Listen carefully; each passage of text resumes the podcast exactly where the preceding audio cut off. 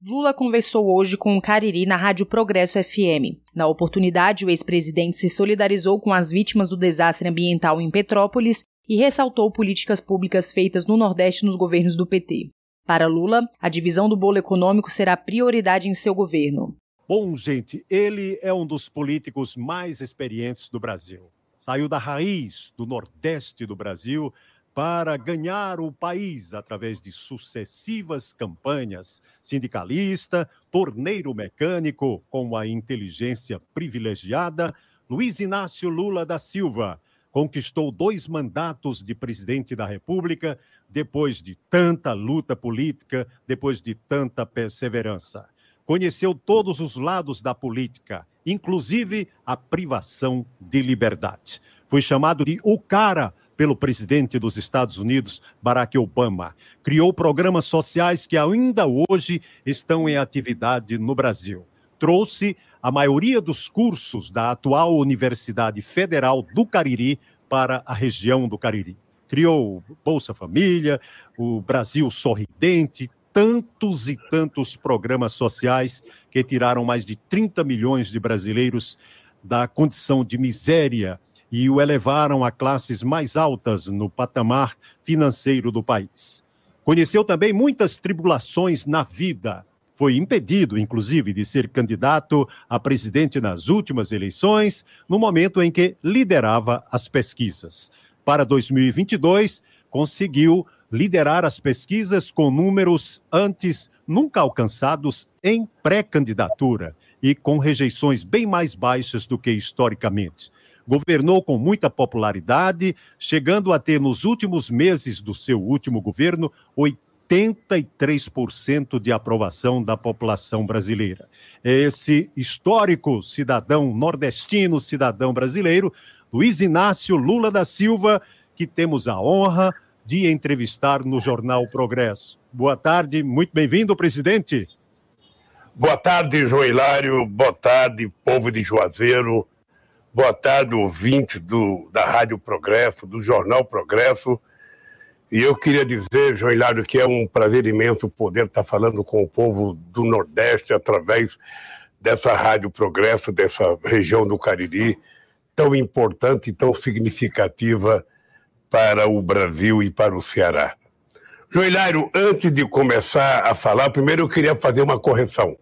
Você, eu não gosto que me tire 3% na pesquisa. É o seguinte, eu deixei o governo com 87% de bom e ótimo, 10% de regular e 3% de ruim péssimo, que deve ter sido no comitê do, dos tucanos, que eu só tive 3% de péssimo e ruim.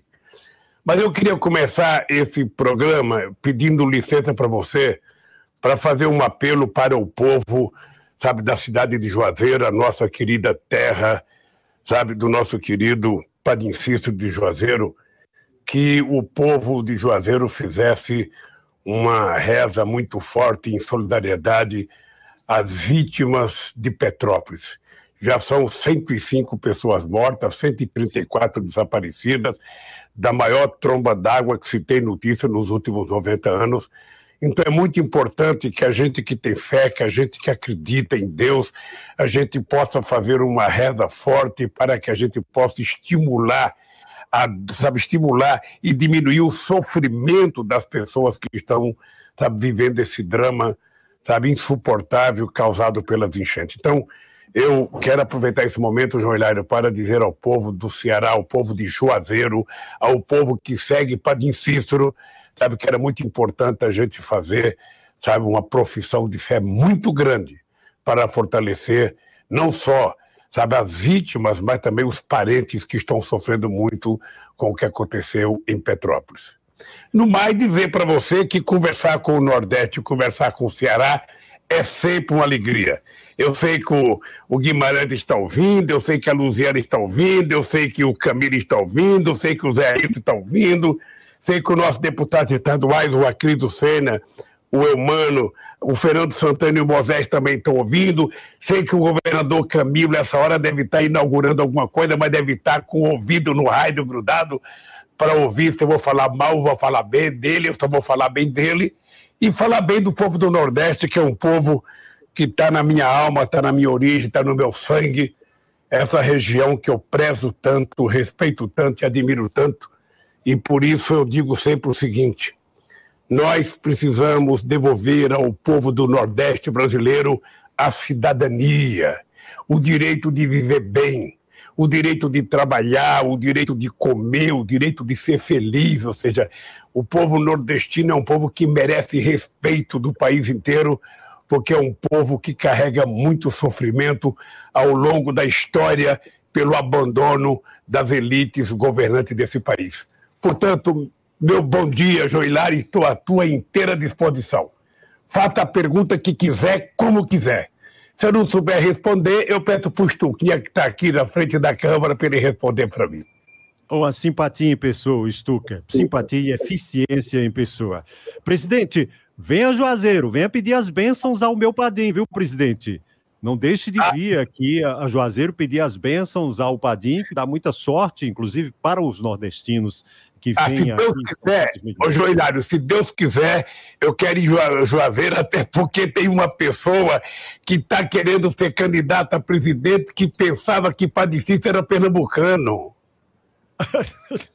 Rapaz! Isso.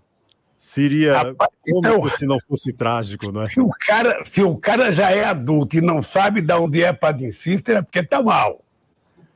Tá mal das pernas e tá mal da cabeça. É, é verdade, é verdade. Presidente, é, depois de tantos governos, depois de, de, de tanto, dois governos seus, dois governos, um, um e meio praticamente, governo é, a partir de, do seu apoio, que foi no caso da Dilma, depois do governo Temer, agora o atual governo, qual é a diferença, é, por exemplo, numa eventual eleição sua a presidente da República? Que diferença, com tanto conhecimento político de Brasil que o senhor tem, que diferença o senhor vê entre a época em que o senhor assumiu a primeira vez a presidência da República e agora, o quadro de agora, o que o senhor entende que o espera numa possível eleição a presidente da República? Ô, ô Joilário, eu, eu, eu às vezes fico triste e ao mesmo tempo eu sou tomado por uma alegria muito grande porque eu tenho certeza que nós seremos capazes de corrigir o rumo do Brasil. Eu, quando deixei a presidência, o Brasil era considerado entre a sexta e a sétima economia do mundo. Hoje o Brasil é a décima terceira economia do mundo. Quando nós deixamos a presidência, a gente estava gerando milhões de empregos com carteira profissional assinada. A gente estava fazendo o maior investimento em educação nas universidades, nas escolas técnicas, no ensino fundamental. Da creche à universidade, a gente estava cuidando a gente estava cuidando de levar água para o Nordeste, porque mesmo Dom Pedro sendo imperador, ele não conseguiu fazer a transposição da água. Nós temamos e fizemos a transposição. E eu, sabe, é, é, essa, essa transposição ficou 88% pronta no nosso governo. Sabe, eu fico muito feliz de saber que o semiárido, semiárido nordestino e mais Fortaleza vão ter definitivamente a solução da água, porque é o mínimo que o Estado tem que fazer. Eu sei a quantidade de cisternas que foram feitas no Nordeste, que foram feitas em Fortaleza. Eu sei o significado do Luz para Todo, o significado do PAA, o significado da maior política de inclusão social que esse país já viveu. E o que, que acontece? Eu fico triste porque o que nós estamos percebendo é que as coisas foram destruídas. E aí vem aquela velha máxima. Sabe, você leva 10 anos para construir uma coisa boa e vem alguém e destrói aquela coisa boa num minuto. Num minuto. E é o que esse governo está fazendo. Esse governo não cuida da economia, não cuida da pandemia, esse governo não cuida da educação, esse governo não cuida da saúde e muito menos desse governo cuida do Nordeste. Ele, ao invés de cuidar do Brasil, ao invés de cuidar do Sul, do Sudeste, do Sudeste e do, e do Sul, ele resolveu brigar com os governadores do Nordeste, que criaram a coisa mais extraordinária que foi o consórcio do Nordeste para que os governadores pudessem fazer compras mais baratas, pudessem produzir coisa mais barata, pudessem, agindo conjuntamente, melhorar a vida do povo do Nordeste. Ele, ao invés de ajudar, ao invés de ir ao Nordeste, ao invés de fazer reunião com os governadores, ao invés de perguntar para os governadores no que, que o governo federal pode ajudar, o que, que ele faz? Ele transforma os governadores em inimigos, começa a xingar, começa a provocar, começa a, na verdade, criar uma discórdia aonde só deveria haver concórdia, porque esse é o papel do presidente da República, é harmonizar a relação entre os entes federados, é conversar com governadores, é conversar com prefeitos, é saber o que está sendo necessário na cidade, porque ninguém será feliz se a cidade não estiver bem. A vida da gente começa na rua da gente, na vila da gente, no bairro da gente e na cidade da gente. Então o Brasil nunca estará bem se as cidades não estiverem bem. O Brasil nunca estará bem se os estados estiverem bem. O Brasil vai estar bem quando as cidades estiverem bem, quando os, os estados estiverem bem e quando o povo estiver bem. Então, eu, na verdade, João Hilário, eu sei que nós temos uma tarefa gigantesca que é recolher os cacos da destruição do atual governo e reconstruir o Brasil. Reconstruir o Brasil gerando emprego, sabe, melhorando o salário, cuidando da saúde, cuidando da educação, e agora com um problema mais sério, que é tentar fazer com que a gente recupere no menor tempo possível o atraso a que as crianças mais pobres foram submetidas com a pandemia.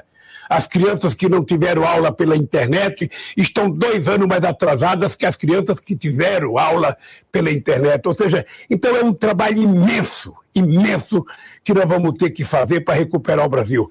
E eu tenho muita fé eu tenho muita crença que a gente vai fazer o que nós fizemos em 2003 fazer o povo brasileiro voltar a ser feliz, a trabalhar, a sorrir, a progredir. Porque o interesse de todas as pessoas é progredir e não regredir, é comer e não passar fome, é estudar e não comprar armas. É isso que nós precisamos fazer nesse país e é isso que eu vou fazer. E é por isso que eu estou com muita vontade, muita disposição de voltar a governar esse país? No penúltimo ano do seu segundo governo, no, pouco antes de o senhor deixar o governo, o Brasil registrava emprego pleno. É, foi a primeira vez que aconteceu na história o emprego pleno na nação. Hoje, nós vemos a nação com o desemprego muito alto, uma desigualdade social também é, aumentada nos últimos anos e um desafio muito maior para o senhor hoje, então, como o senhor pretende chegar ao emprego pleno? Nas suas projeções, claro, o senhor tem ao seu lado grandes economistas, o senhor mesmo é uma pessoa de uma inteligência privilegiada. Nas suas projeções, quando seria seria possível o nosso país chegar novamente ao emprego pleno e no eventual governo seu, novamente, presidente, quando isso seria possível? Olha, não é possível prever uma data, Joelário, porque eu não tenho esse dom de prever uma data. O que eu tenho é o dom de dizer para você que é possível fazer o Brasil voltar a ter pleno, ter pleno emprego. E para mim tem uma solução que eu sempre achei simples e foi motivo de muito debate meu viajando pelo exterior. Ou seja, na medida em que você coloque o pobre no orçamento, e você transforma o pobre num pequeno consumidor, esse pobre começa a comprar, o comércio começa a vender, a fábrica começa a produzir, o campo começa a produzir. E a economia começa a girar, fazendo com que o dinheiro circule entre todo o povo brasileiro. E aí começa a acontecer os empregos. Foi assim que nós fizemos. Eu, normalmente, quando você entrevista um candidato, ele vai dizer para você, é porque nós vamos criar uma política de desenvolvimento que vai gerar emprego. O que faz gerar emprego é um pouquinho de dinheiro na mão do povo. Ninguém vai fazer uma fábrica se o povo não tiver poder de consumo. Ninguém vai fabricar sapato se o povo não puder comprar sapato. Então, o que nós queremos é dizer para você uma coisa simples: é colocar o povo pobre no orçamento da cidade, no orçamento do Estado, no orçamento da União e colocar o rico para pagar imposto de renda, sobretudo as pessoas que vivem de dividendos, as pessoas que não pagam sobre os seus lucros, para que a gente tenha uma política tributária mais justa, mais correta e que a gente possa fazer o país se transformar num país efetivamente desenvolvido, onde possamos alcançar um estado de bem-estar social. O que é um estado de bem-estar social? É onde todos, todos têm o direito ao resultado daquilo que eles produzem. Todos possam comprar aquilo que eles produzem. Todos possam viver bem, estudar, comer, trabalhar, passear, ter acesso à cultura, ao lazer. É isso que o povo sonha. Lamentavelmente, Joelhário, a elite brasileira acha que o povo, o povo nasceu e o povo se conforma em ser pobre. Que o povo não gosta de luxo, não, o povo gosta. O povo gosta de comer bem, de trabalhar bem, de ganhar bem, de se vestir bem, sabe, de ter carro bom, de ter motocicleta, sabe, de ter, de ter a família bem criada, bem estruturada. É isso que o povo gosta. Eu, quando brinco muito, que eu falo, vou garantir que a gente vai comer um churrasquinho, tomar uma cervejinha com a picanha, eu agora melhorei o discurso. Eu não falo só do churrasquinho, eu falo das pessoas que são vegetarianos e que não gostam de comer carne. Então, nós vamos ter que plantar mais, mais coisas orgânicas para melhorar a saúde das pessoas que são vegetarianas, que são veganas, as pessoas que, que gostam de outro tipo de comida. Mas eu acho, o, o João Hilário, que é possível consertar o país. É, é importante, João, para que o povo do Cariri ouça bem. Quando eu cheguei na presidência em 2003, diziam que o Brasil estava quebrado e que não tinha conserto. Diziam que o Brasil devia 30 bilhões para o FMI, que o Brasil não tinha dinheiro para pagar as suas importações. Pois bem, esse país que estava quebrado foi consertado. Esse país que nunca tinha tido experiência na vida de ter reservas internacionais, nós deixamos desse governo com 370 bilhões de reais, de, de, de dólares, de reservas internacionais, que garante que esse país não tenha quebrado. Quando nós assumimos em 2003, a dívida pública era 60%, caiu para 35% no meu governo e para 32% no governo da Dilma. Quando nós chegamos à presidenta da República, nós fizemos superávit primário durante todo o período do nosso governo. Foi o único país, dentre todos os países que participavam daquele grupo dos países mais ricos, do G20, que cumpriu superávit primário. E, ao mesmo tempo, nós aumentamos o salário mínimo todo ano, em 74%. Fizemos a maior política de inclusão social, ou seja, provando que o pobre não era problema, o pobre era solução. Então, certamente que nós vamos, sabe, criar os empregos necessários. Nós vamos fazer com que a nossa roda gigante da economia comece a rodar para que todo o povo possa participar. Eu sei a importância do que era fazer cisterna no Nordeste do Ceará. Eu sei o que foi importante a gente fazer a transposição do São Francisco. Porque quem nasce em Copacabana, quem nasce na Avenida Paulista, quem nasce em Fortaleza e que não sabe o que é a falta d'água no sertão, quem não sabe o que é o sofrimento do cara ver o seu cabritinho, seu bodinho morrendo de sede, sua vaquinha morrendo de sede, não tendo comida para dar, é que sabe a importância de fazer a transposição das águas do Rio São Francisco, de fazer um milhão e quatrocentas mil cisternas, como nós fizemos pelo país afora. Então eu acho que é isso que nós temos que fazer. O que nós temos é que reconstruir o Brasil. O povo brasileiro precisa voltar a ficar otimista, voltar a ficar feliz, voltar a trabalhar e viver dignamente, porque esse é o sonho de toda mulher, de todo homem, de toda família. A gente precisa viver bem. A gente precisa comer bem, estudar bem. A gente precisa ter o direito de viajar. Eu lembro que quando eu governava o Brasil, tinha muita gente que ficava com raiva porque os aeroportos estavam cheios de gente. Estavam cheios de gente porque o povo mais pobre estava viajando de avião. Mas tem gente que não quer que o pobre viaje de avião. Tem gente que o pobre, sabe, tem gente que acha que o pobre tem que andar de pau de arara. Como a minha mãe colocou a gente em 1952 no pau de arara para andar 13 dias para chegar em São Paulo. Então eu sou um cara muito otimista Joilário, muito otimista, tenho muita fé, acredito muito de que a gente vai recuperar esse país e, e, e, a gente vai fazer o povo brasileiro voltar a sorrir, inclusive com dente na boca. Porque quando eu criei o Brasil sorridente, é porque eu não podia admitir, sabe, que uma pessoa não pudesse comer porque não tinha dente. Eu lembro, Joilário, de um companheiro de Pernambuco, lá de um assentamento na cidade de Suape, lá em Recife.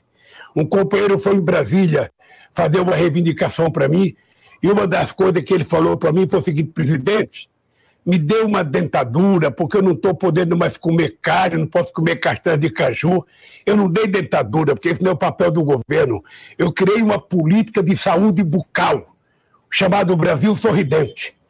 E na época eu falei com o governador Eduardo Campos, ele levou o cidadão no dentista, o dentista tratou da boca do companheiro.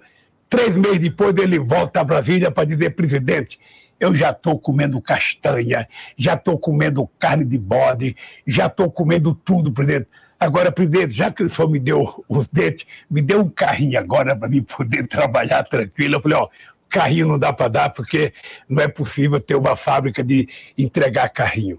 Eu estou contando essas coisas, sabe por quê, Joelhário? Porque as coisas, às vezes, pequenas, que a gente sofre no cotidiano, não são levadas em conta por aquelas pessoas que governaram esse país historicamente.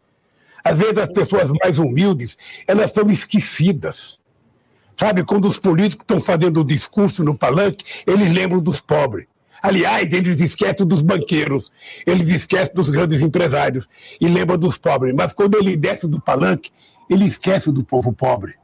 Sabe, então, o que nós precisamos é saber o seguinte: esse país só vai dar certo quando tiver um governo que governe para todos. Eu quero que o empresário ganhe, mas eu quero que o trabalhador ganhe. Eu quero que o empresário viva bem, mas eu quero que o trabalhador viva bem. Eu, eu quero que o fazendeiro viva bem, mas eu quero que o trabalhador rural viva bem. Sabe? O grande tem que comer, o pobre tem que comer. O grande quer viajar, o pobre tem o direito de viajar. O grande tem carro, o pobre também tem direito de ter um carro. Você não sabe a minha alegria quando eu vi que o povo estava trocando o seu jumentozinho, o seu jegue, por uma motocicleta. Aí eu falei, agora é o progresso que chegou e não volta mais. Mas, lamentavelmente, isso acabou. Porque quando eu deixei a presidência, Hilário, a gente estava vendendo quase 4 milhões de carros por ano. Hoje, acho que nós não estamos chegando a 2 milhões de carros por ano. Caiu pela metade, porque o povo está pobre. O povo está empobrecido. Quando eu era presidente, 90% dos acordos salariais feitos pelas categorias organizadas era 90%, todos eles, 90% tinham aumento real acima da inflação. Hoje, quase ninguém tem aumento real acima da inflação. Então cai o poder aquisitivo, aumenta o preço da comida, aumenta a inflação que está quase 11%, e o que acontece? O povo pobre tem inflação maior e o povo pobre sofre mais. Então, eu, sinceramente, quero dizer ao povo do Cariri, quero dizer aos teus ouvintes, Joelhário, que com muita fé em Deus, com muita vontade de brigar e com muito apoio do povo brasileiro, nós vamos consertar esse país. Esse país tem um presidente que ama o povo, que gosta do povo, que gosta da educação, que gosta de doar livros e não armas, que gosta de falar em amor e não em guerra, Sabe? E esse país nasceu para isso, é um povo muito cordato, é um povo muito sensível. E é isso que eu quero consertar, sabe, junto com o povo. Essa alma bondosa do povo nordestino, do povo brasileiro, colocar essa bondade a serviço do crescimento econômico. Porque o povo brasileiro, embora a gente pense que ele pensa com a cabeça, a verdade é que muitas vezes o que sai da cabeça é o sentimento que as pessoas têm no coração. E eu tenho certeza que esse Sim. povo maravilhoso gosta do Brasil e esse povo maravilhoso vai nos ajudar a consertar esse país. Essa é a minha fé, essa é a minha disposição e é para isso que eu quero trabalhar muito. Eu não quero saber se o prefeito é de outro partido político, eu quero saber que ele é prefeito. Se ele for prefeito, ele tem obrigação de cuidar do povo. Se ele for cuidar do povo, ele sabe que eu vou ajudá-lo. Eu não quero saber de que partido é o governador. O governador foi eleito, ele tem que cuidar do povo. E se ele vai cuidar do povo, eu tenho que conversar com ele. Não tem essa de não gosto de governador, ele é da oposição. Para mim não tem governador de oposição. Para mim, governador é governador. E aí todos sabem que eu converso com todo mundo. Todos os prefeitos sabem que eu converso com todos os prefeitos. Eu não faço discriminação, porque senão o Brasil não dá certo. Eu digo sempre, João Hilário, o seguinte: olha, a gente tem que compreender que uma cidade, ela parece pequena, se a gente comparar ela com o país. Mas é na tua, Juazeiro, é na minha Garanhuns, é na nossa cidade que a gente começa a ser feliz. Então a cidade tem que estar bem. O povo tem que morar bem. O povo tem que gostar da sua rua, do seu bairro, da sua cidade, porque quando o povo estiver gostando da sua cidade, ele está gostando do seu estado e ele estará gostando do Brasil e todo mundo vai viver bem. É isso que nós vamos fazer nesse país, Eulário. Muito bem, presidente. O presidente do Banco Central, indicado pelo presidente da República atual, Roberto Campos Neto, ele falou recentemente que uma troca, numa eventual troca de governo, o mercado não é mais receoso, não tem receio, mas se isso acontecer, é, o senhor entende que essa declaração do presidente já seria uma certa aceitação de uma. Claro, eleição é eleição, só sabe no dia, depois do resultado.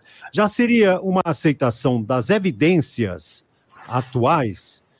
E, por outro lado, falando ainda em economia, é, o senhor vai mudar algum critério de precificação da Petrobras para evitar que os combustíveis tenham aumentos tão grandes, cheguem a patamares tão grandes como já chegaram no Brasil?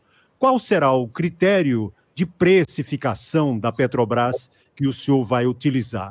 O mercado, evidentemente, quando o senhor foi presidente, o mercado ficou muito satisfeito mas há, havia sempre esse temor, o temor de mercado, o temor de, de, de, reformas que às vezes não aconteciam ou que não eram anunciadas, não eram prioridades. Como o senhor encara nesse momento, o, como o mercado o vê e quais as articulações que o senhor, que o, que o seu partido, que o seu staff tem tido com o mercado financeiro e que preços o senhor deseja, é, digamos, estabelecer para os combustíveis num possível governo seu, presidente Lula? Ô, ô, João, somente um cabra arretado como você é capaz de fazer uma pergunta sabida dessa para um candidato a presidente. Primeiro, eu não vou pedir voto para o mercado. Eu vou pedir voto para o povo brasileiro. Porque o povo brasileiro, na verdade, é o grande mercado que eu quero ajudar nesse país. Na hora que o povo estiver comendo, bebendo, se vestindo e trabalhando, na hora que o povo estiver podendo comprar as coisas, ele vai ser a coisa mais importante no mercado. Aliás, o mercado não existirá se não existir o povo com capacidade de trabalhar e de consumir. Essa é a primeira coisa. A segunda coisa é você lembrar que em 1989 teve o presidente da Federação das Indústrias de São Paulo, das Indústrias de São Paulo, Mayra Mato, que disse uma bobagem imensa, que se eu ganhasse as eleições, 800 mil trabalhadores, iriam, 800 mil empresários iriam embora do país. Você deve estar lembrado disso, João Hilário. Pois bem, demorou um pouco, eu ganhei as eleições e nunca os empresários ganharam tanto dinheiro como ganharam no meu governo. Nunca nós geramos tantos empregos, nunca se aumentou tanto salário, nunca houve tanta política de inclusão social como o nosso governo. Uma demonstração do que o que faz bem para a economia é a inclusão e não a exclusão. A exclusão, ela faz mal para o país, ela faz mal para o povo, ela faz mal para a cidade, ela faz mal para o Estado. Agora, a inclusão de todo mundo participando do bolo que é feito, sabe, do bolo que é feito. Quando a gente faz um bolo de fubá, quando a gente faz um bolo de pão velho, a gente faz um bolo, a gente tem que distribuir para todo mundo que participou de fazer aquele bolo. Todo mundo tem que comer um pedaço. Então, é isso que nós vamos fazer no Brasil e o mercado vai me agradecer. Porque ao invés do mercado ver alguém dormindo na sarjeta e na rua de Fortaleza, ao invés do mercado ver alguém dormindo aqui na sarjeta, sabe, da, da Avenida Paulista, Ao invés de a gente ver a morte daquele congolês lá no Rio de Janeiro, aquele jovem que foi assassinado brutalmente, sabe, num quiosque da praia, a gente vai ver o povo feliz. A gente vai ver o povo, sabe, conversando, bebericando, falando de futebol, falando de namorado, de namorada, falando do Brasil. E não essa violência que a gente vê hoje. Essa é uma coisa que o mercado vai ter que se acostumar. Porque eu não quero que o mercado venha fazer pergunta para mim o que, que eu vou fazer. Eu quero perguntar para o mercado o que, que vocês vão fazer para acabar com a fome nesse país. O que, que vocês vão fazer para gerar emprego nesse país? O que, que vocês vão fazer para tornar o crédito mais barato para o povo? O que, que vocês vão fazer para ajudar a gente a diminuir a, o endividamento da sociedade brasileira? O que, que vocês vão fazer para parar de cobrar 300% de juros do cartão de crédito? Então, essas coisas é que nós temos que discutir. Sabe, é chegar para o banqueiro e perguntar ao cara, que Brasil que você quer? Me conta, qual é o Brasil que você quer? Você quer um Brasil onde no final do ano você faça um balanço que teve um lucro de 30 bilhões de reais e o povo aumentou a pobreza? Ou você quer um país onde você ganha um pouco menos e o povo ganha um pouco mais? Essa é a discussão que nós temos que fazer nesse país. Sabe? Ah, você pode mandar seu filho estudar em Paris, estudar em Londres, estudar em Nova York, e o filho do pobre estuda onde? Então é esse país que eu quero discutir com o mercado, que eu quero discutir com os empresários, que eu quero discutir com a sociedade brasileira. Não é um Brasil para mim, é um Brasil para o Brasil. É um Brasil para o povo brasileiro. Essa é a coisa. Outra coisa é a Petrobras. Ô, Joilário, se você quer saber uma coisa, que me deixa irritado é a canalice que estão fazendo com a Petrobras. A Petrobras não é apenas uma empresa de petróleo. A Petrobras é uma empresa de grande investimento. A Petrobras investe em tecnologia. A Petrobras investia para poder fazer fomentar o surgimento de pequenas e médias empresas. Você está lembrado que em dezembro de 2010 eu capitalizei a Petrobras no maior processo de capitalização da história do capitalismo mundial. Eu vou repetir, Joilário. Em dezembro de 2010, quando nós descobrimos o pré-sal, eu fiz o maior processo de capitalização da história do capitalismo mundial na Bolsa de Valores de São Paulo a gente adquiriu o equivalente a 5 bilhões de barril de petróleo para transformar a Petrobras numa empresa que fosse das maiores do mundo. O que aconteceu? Nós fizemos uma reformulação, criamos a lei da partilha para que o petróleo fosse do povo brasileiro. Criamos um fundo que criamos um fundo para investir em educação, ciência e tecnologia e na saúde. Criamos uma empresa para administrar um fundo da sociedade brasileira a serviço do, a serviço do capital estrangeiro, ô Joilário, eles inventaram uma quantidade de mentiras da Petrobras. Porque se tem um diretor da Petrobras roubando, você prende esse diretor. Mas deixa a empresa funcionando. Se tem uma empresa que prestava serviço para a Petrobras e ela roubou, manda prender o dono da empresa, mas tem a empresa trabalhando. O que, é que eles fizeram? Eles quebraram toda a indústria de óleo e gás desse país, quebraram a indústria naval, deram um prejuízo de 270 bilhões de reais que deixou de ser investido nesse país, geraram 4 milhões e 400 mil desempregados nesse país, e ainda o Estado deixou de arrecadar 58 bilhões. É isso que eles fizeram. Para poder denunciar o PT para poder levantar calúnia contra o PT. Ah, mas é verdade que tinha alguém que roubou? Olha, se tinha alguém que roubou, que prenda. Mas que não destrua a empresa. Você prende o dono, mas deixa os trabalhadores trabalhando. Por que, que você vai causar prejuízo à sociedade? Bem, a segunda coisa é o seguinte: a Petrobras hoje, a descoberta do pré-sal, Petróleo que está a quase 6 mil metros de profundidade, 7 mil metros de profundidade, é a maior descoberta de petróleo do século XXI. Não sei se tem outra, não sei se tem outra descoberta como essa. Quando nós descobrimos o petróleo, dizia que a gente não tinha capacidade de explorar, que era muito caro. Hoje, o barril do petróleo tirado do pré-sal é equivalente ao preço do barril do petróleo tirado na Arábia Saudita. Porque a Petrobras tem tecnologia. porque a Petrobras investiu em tecnologia. Bom, então não tem nenhum sentido o preço do petróleo ser internacional. Se o Brasil tivesse que importar petróleo, tudo bem que a gente está importando petróleo a preço internacional. O que é que esses malandros fizeram? Eu vou repetir, o que é que esses malandros fizeram? Esses malandros estão destruindo a Petrobras fatia por fatia. Na hora que eles privatizaram a BR, o que aconteceu?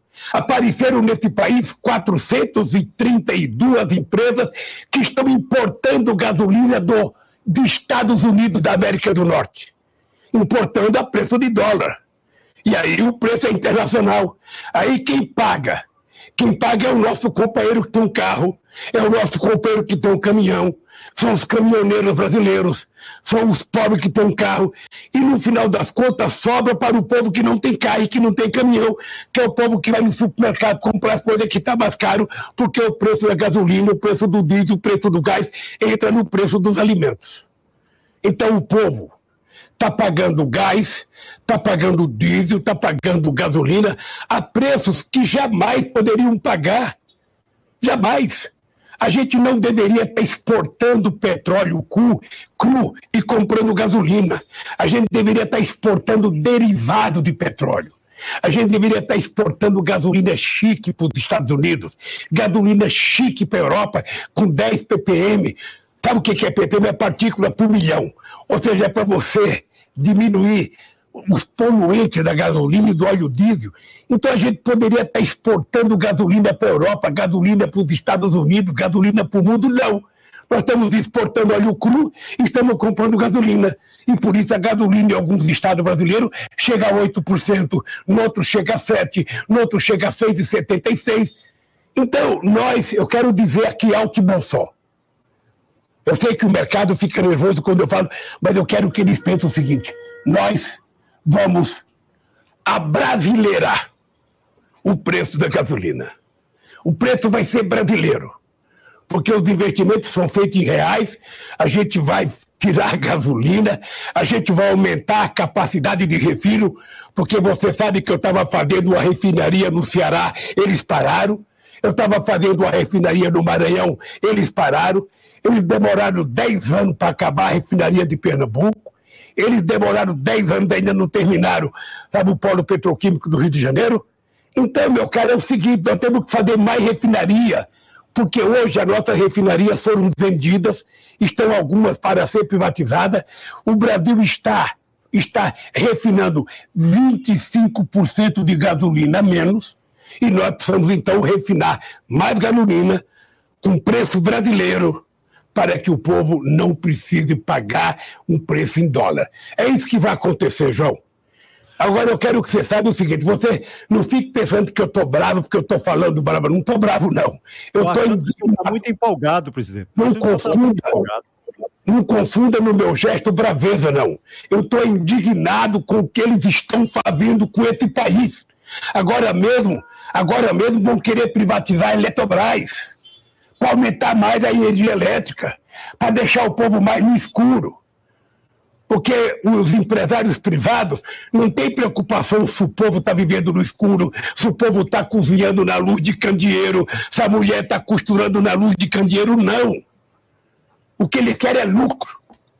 E quem tem que cuidar do povo é o Estado.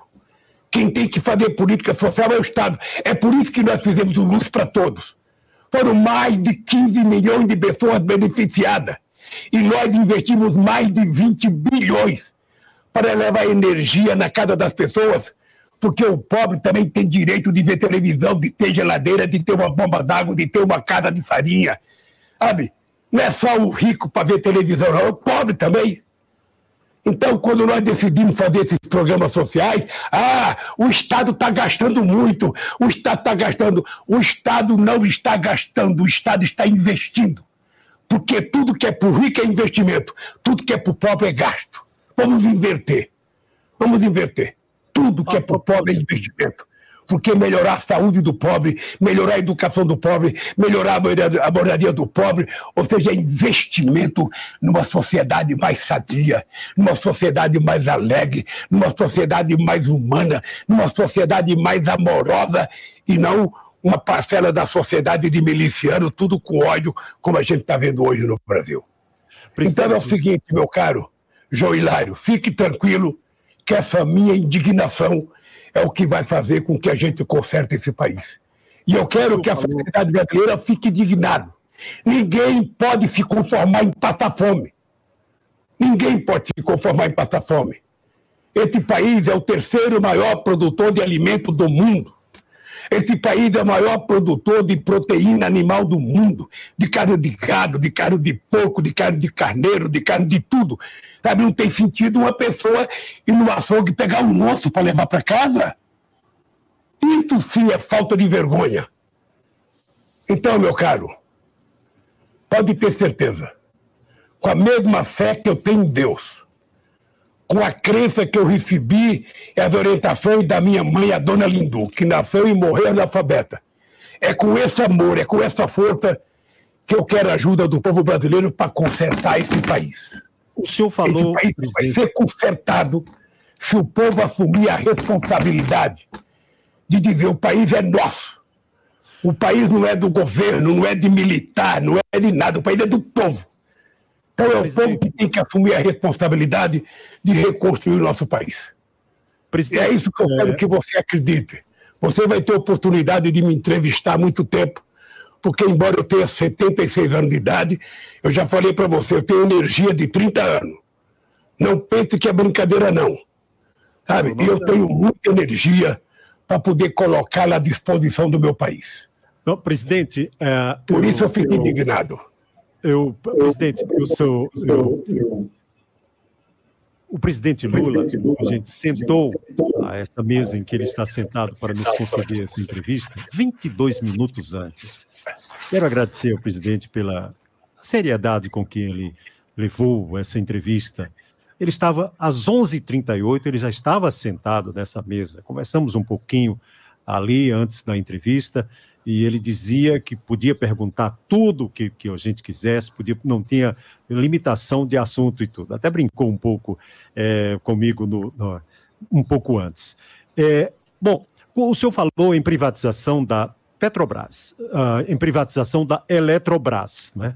que de, de uma certa forma fala-se muito em privatização, a, a, direita, a extrema direita, a direita fala muito em, em privatizações.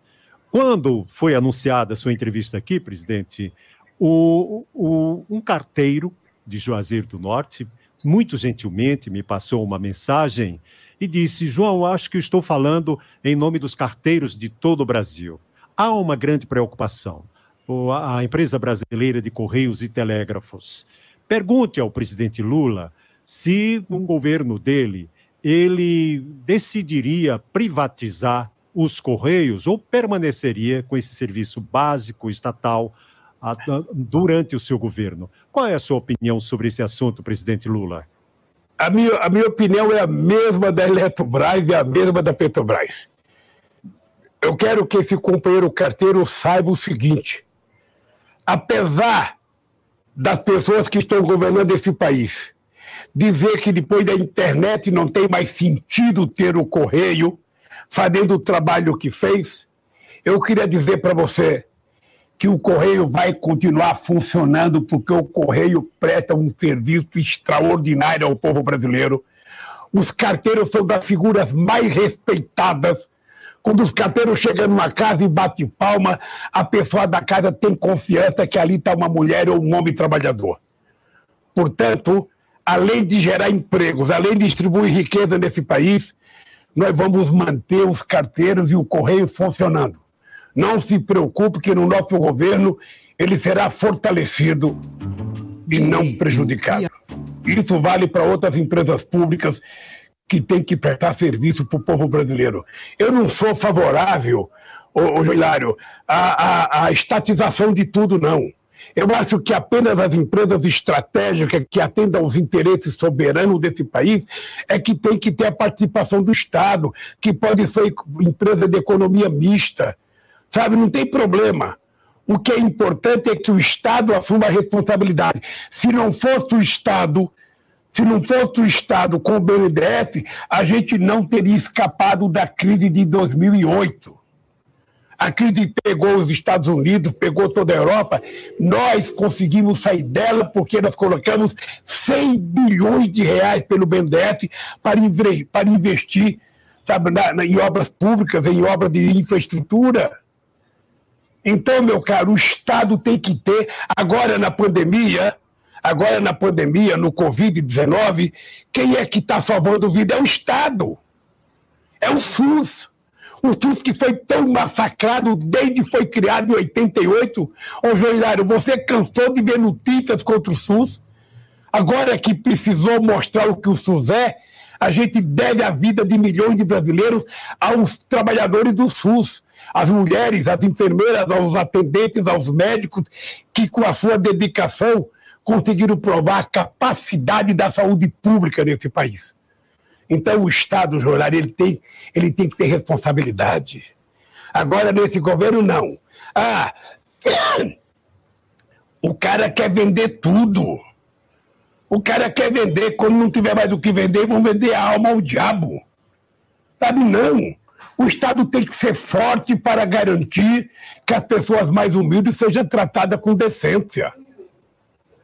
Portanto, Jornal, diga para o nosso companheiro do Correio que ele vai continuar entregando a sua cartinha. Presidente, é, em relação à, aliança com Alckmin, né, o ex-governador de São Paulo, Alckmin, ex-candidato, inclusive adversário seu em campanhas políticas, é, um, considerado um político moderado, de centro, centro-direita, é, de quem é a decisão? De quem parte a decisão de Alckmin na vice? É claro que o Alckmin é um político respeitado, embora não tenha tido um resultado satisfatório na última eleição de presidente e até noutras eleições, já, já tivera sido bem mais votado em outras eleições, concorreu a segundo turno em eleições mas é considerado uma pessoa é, moderada e uma pessoa de, de, do centro para um pouco centro-direita. De quem é essa eleição? Porque nós vemos que há declarações de próceres do PT que fazem reticências, que fazem restrições em relação à escolha do Alckmin. O martelo está batido e foi o senhor que efetivamente escolheu o Alckmin, como o senhor escolheu lá atrás o empresário Zé Alencar, que foi seu vice e que, que foi tão coerente com o seu trabalho durante os seus oito anos do primeiro mandato? Ô, ô, João, apenas algumas explicações para o povo e para os teus ouvintes da Rádio Progresso de toda a região do Cariri. Das 43 cidades que essa potência rádio alcança. Veja, primeiro, o Alckmin não tem partido político. Ele saiu do PSDB e não escolheu um partido político ainda. E eu não decidi se sou candidato ainda, porque eu vou esperar mais ou menos, quem sabe, no meio de março, ver se vai sair as federações para decidir. Quando o Alckmin se filiar um partido e eu decidir ser candidato, nós vamos conversar com as forças políticas que estarão junto conosco. Agora, vamos ser franco, sabe? Ninguém, ninguém tem mais prioridade para escolher o vice do que o presidente. E, obviamente que eu levo em conta a, a, a, o meu partido, eu levo em conta os aliados, mas obviamente que eu tenho um poder de dizer quero ou não quero. Ninguém vai me impor um vice que eu não queira. Sabe? Então, veja, eu estou fazendo uma tentativa de mostrar ao povo brasileiro que eu não sou candidato, se for candidato, do PT. O PT é o meu partido, é o partido que eu criei, mas eu quero ser candidato de um movimento pela recuperação da democracia nesse país.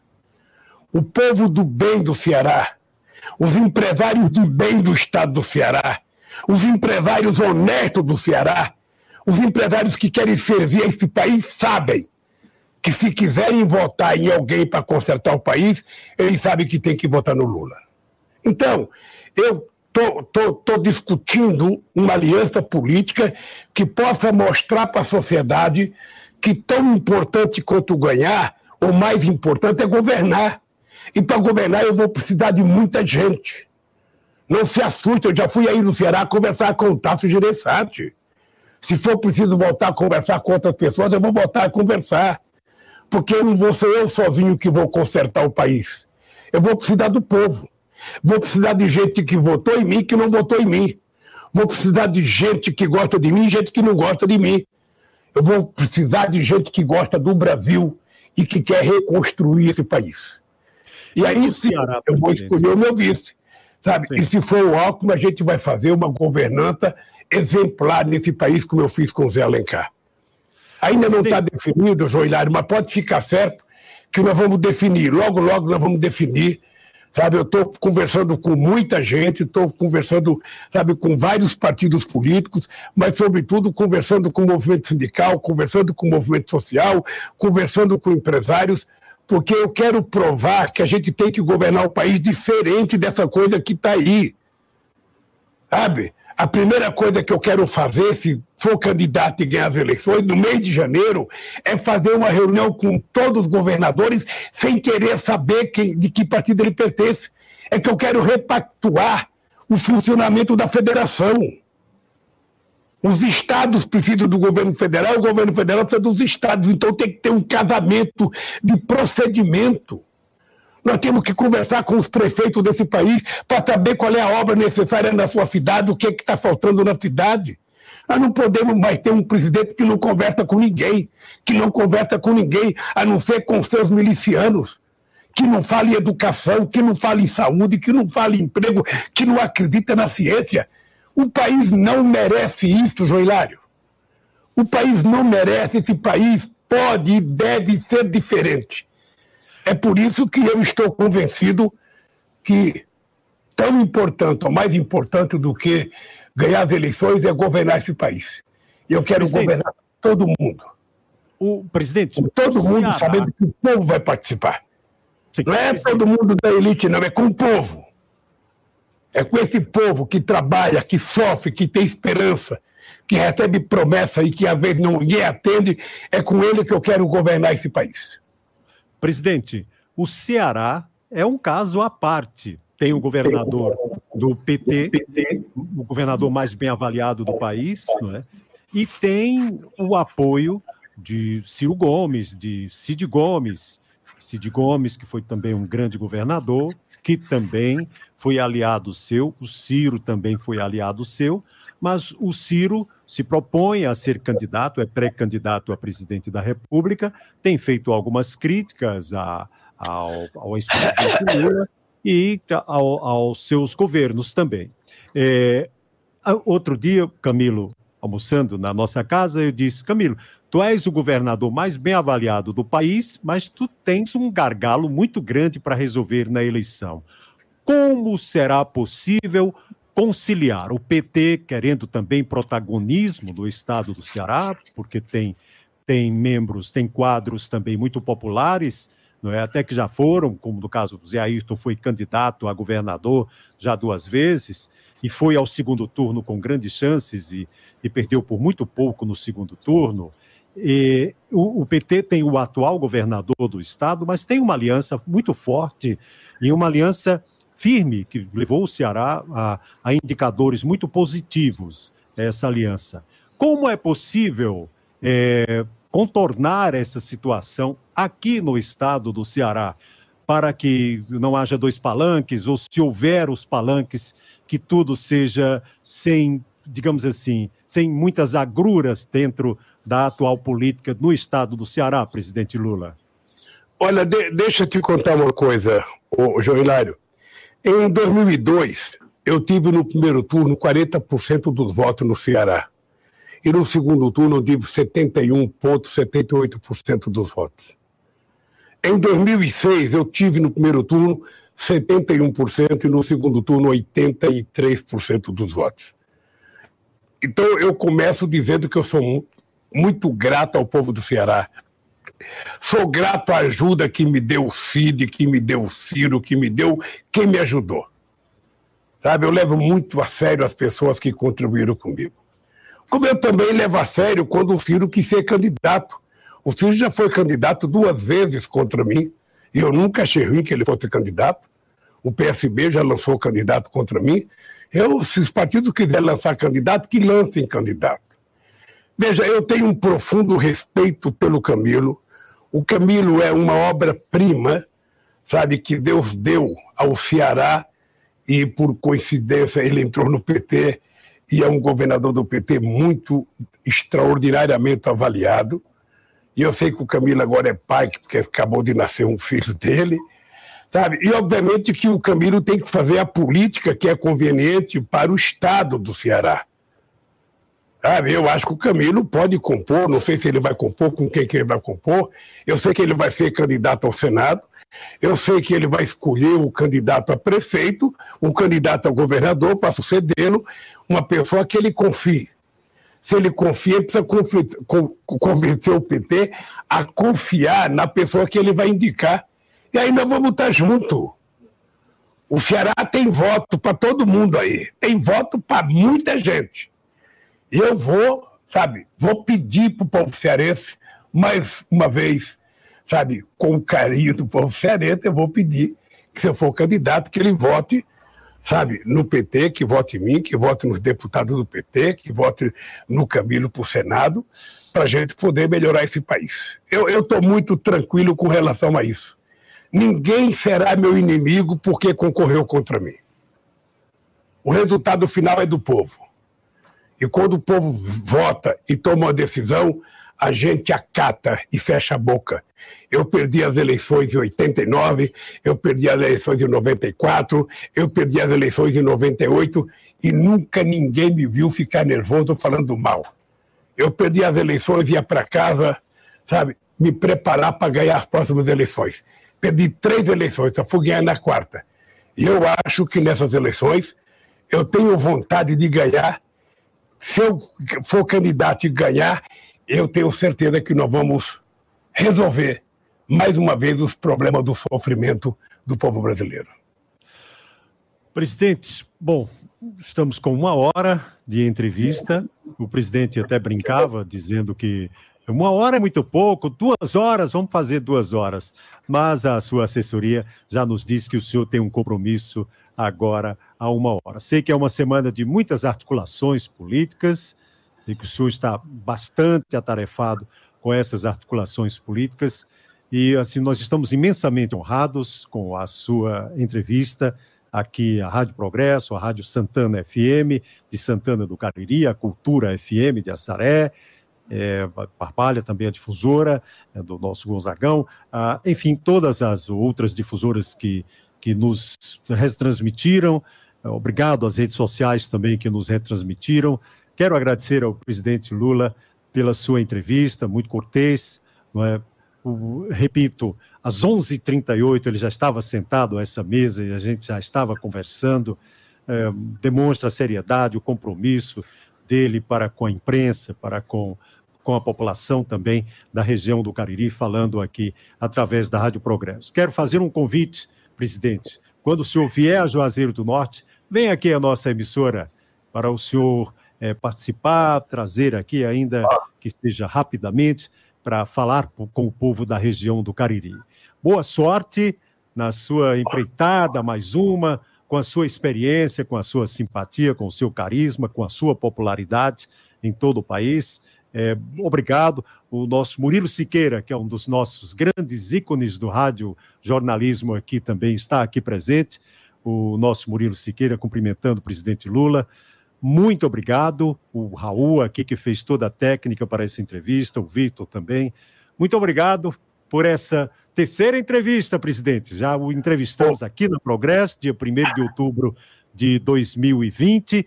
Já o entrevistei em Petrolina, naquela entrevista lá da, da na Infraero, em Petrolina. É, já apresentei seu título de doutor honoris causa na URCA.